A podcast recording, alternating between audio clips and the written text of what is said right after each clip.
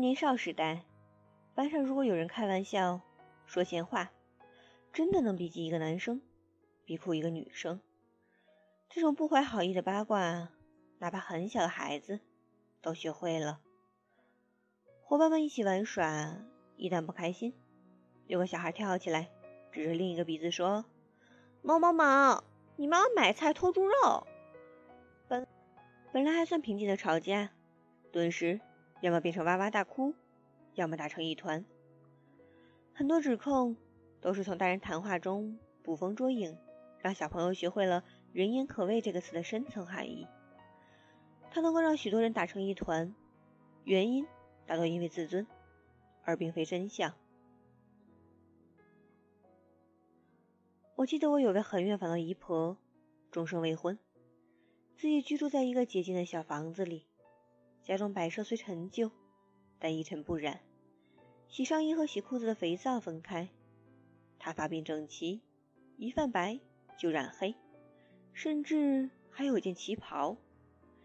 他每天买菜做饭，跟邻居打招呼也笑眯眯，特别和气。但这样的姨婆，邻居每天说她曾经定亲、未婚夫病死的往事，说她倾慕过一个裁缝，可裁缝后来深夜背向上海，把她丢下了。说她在安徽生了对双胞胎，用棉袄包成一团，丢弃马路边。邻居们说的活灵活现，好像亲眼目睹。他们不需要证据，只需要栩栩如生。本来许多孩子喜欢到姨婆家借书，或者跟姨婆拨菱角，在各种传言中逐渐不去了。姨婆一个人在门口看着孩子路过，伸出手给糖，却被丢石子。后来她不染发，两鬓越来越白。衣服变脏，弯腰佝偻，走出屋子的次数逐渐减少。在我初一那年，那个小房子空了，不知道他去了哪儿。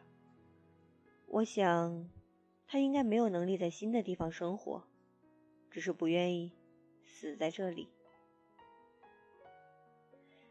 人言可畏，因为影响并不是背后嚼舌根而已，它会让本来喜爱你的人。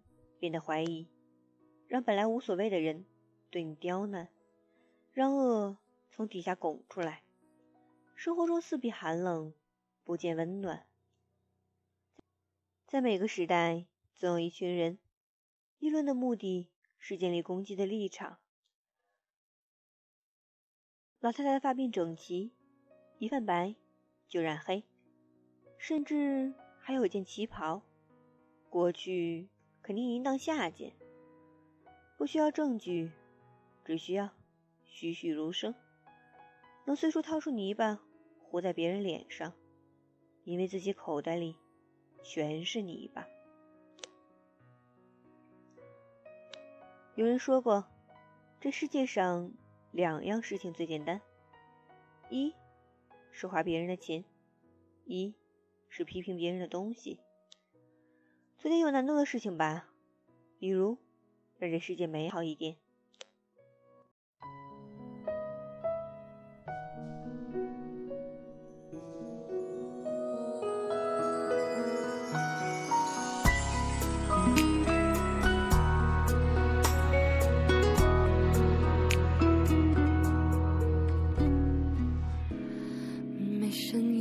痛苦过。怎么会有资格？晚上好，这里是别人家的电台，我是主播刘小鱼。宁可壮烈的闪烁，不要平淡的沉默。别问。这篇文章是在张丫家的微博中看见的。不知道他经历过怎样的人言可畏。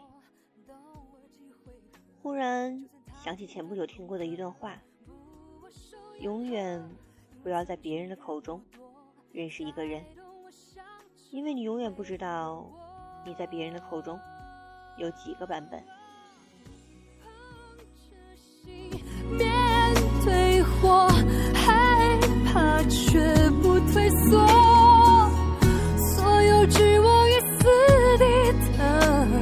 气把我淡薄。今天节目就到这里吧，晚安。用姚贝娜的一首《星火》伴你安眠，也希望他能在另一个世界中一切安好。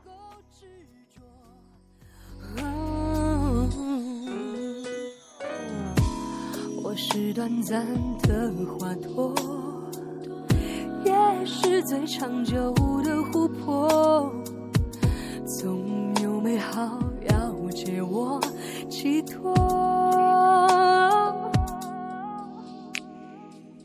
深爱的都难以割舍，特别当妈妈说你要好好的，永远是让她骄傲的女儿。